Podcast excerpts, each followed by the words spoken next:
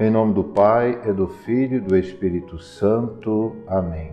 Que a paz do Cristo esteja com você, meu irmão e minha irmã. Hoje, quinta-feira, 4 de junho, estamos na nona semana do tempo comum. Vimos lá na primeira leitura da segunda carta de São Paulo a Timóteo, no capítulo 2, versículo 11, onde São Paulo vai dizer: merece fé esta palavra, se com ele morremos, com ele viveremos. São Paulo exorta a Timóteo e a todos nós a morrermos com Cristo para esse mundo, a fim de vivermos a vida eterna com Ele. São Paulo nos ajuda aqui nessas palavras a pensarmos na nossa realidade de que não pertencemos a esse mundo, estamos nesse mundo, mas somos peregrinos, estamos caminhando em busca da pátria definitiva que é o céu. Então, São Paulo nos exorta a morrer para esse mundo, para as coisas desse mundo, ou seja, renunciar aquilo que não convém a um cristão, para que nós possamos viver os valores evangélicos, viver as virtudes e assim fazer uma boa peregrinação nesse mundo. É preciso também morrer para as nossas vontades e permitir que impere em nós a vontade de Deus. Precisamos hoje refletir, pensar. A vontade de Deus está imperando em minha vida, nas minhas decisões, na minha convivência, no meu trabalho, na minha família. É preciso, meu irmão, minha irmã, que nós permitamos que a vontade de Deus impere em nossa vida, assim como nós rezamos na oração do Pai Nosso, que nosso Senhor Jesus Cristo nos ensinou.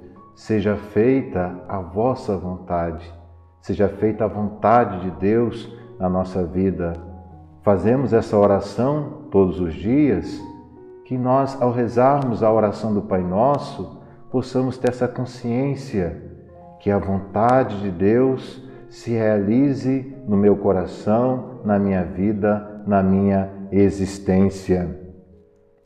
Também vemos no Evangelho da missa de hoje, nosso Senhor Jesus Cristo vai falar lá no Evangelho, São Marcos, capítulo 12, versículo 30. Amarás o Senhor teu Deus de todo o teu coração, de toda a tua alma, de todo o teu entendimento e com toda a tua força. Amar a Deus de todo o coração. Aqui está o sentido da nossa vida. Aqui está a beleza de ser cristão, amar a Deus de todo o coração. Este versículo, esse versículo, nesse versículo está o que é essencial para a nossa vida: amar a Deus de todo o coração. É a dimensão vertical da vida do cristão, amar a Deus. Vemos também outro versículo 31 que complementa esse versículo 30, onde vai dizer, Jesus Cristo respondendo: O segundo mandamento é: amarás o teu próximo como a ti mesmo. Não existe outro mandamento maior do que estes, que é amar a Deus de todo o coração e ao próximo como a ti mesmo. Então vemos nesse versículo 31 a dimensão horizontal da vida do cristão, amar o próximo. Então nós vemos a vertical, a dimensão vertical, amar a Deus de todo o coração, e a dimensão horizontal, amar o próximo como a ti mesmo. Fazemos assim o sinal da cruz.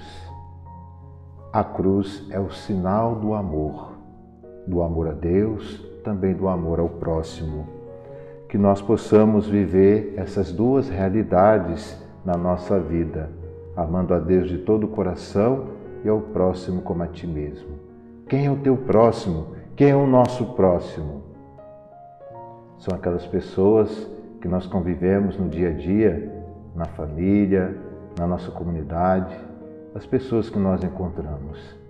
Essas pessoas são as pessoas que Deus coloca na nossa vida para que nós possamos amar, para que nós possamos contribuir para que a vida delas seja melhor.